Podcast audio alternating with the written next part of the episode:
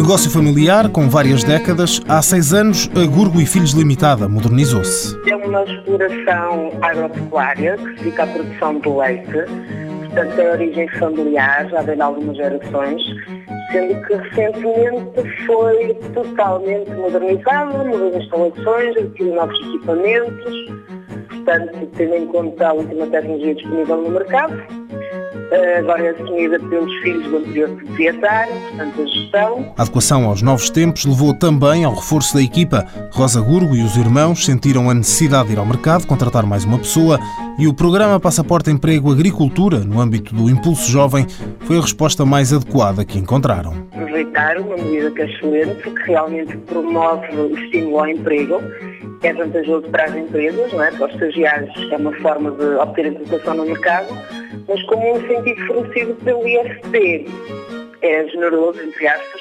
portanto é uma forma de nos podermos socorrer dele e desta forma melhorarmos também a nossa produtividade. Um aumento que não é acompanhado de acréscimo de custos, o que destaca Rosa Gurgo é muito importante, sobretudo numa fase destas, de transição. O custo de contratação da mão de obra, neste caso da estagiária é muito inferior, não é? Podemos procurar alguém, até nesse caso alguém que nós já conhecíamos, portanto sabíamos que a partida seria capaz de desempenhar as funções em pleno e com alguma formação já na área e portanto podemos continuar a formá-la, porque este tipo de medida implica também um processo formativo associado e desta forma melhorar a nossa rentabilidade enquanto empresa. A intenção da empresa passa por, quando terminar o passaporte Emprego e Agricultura, integrar a estagiária nos quadros da Gurgo e Filhos.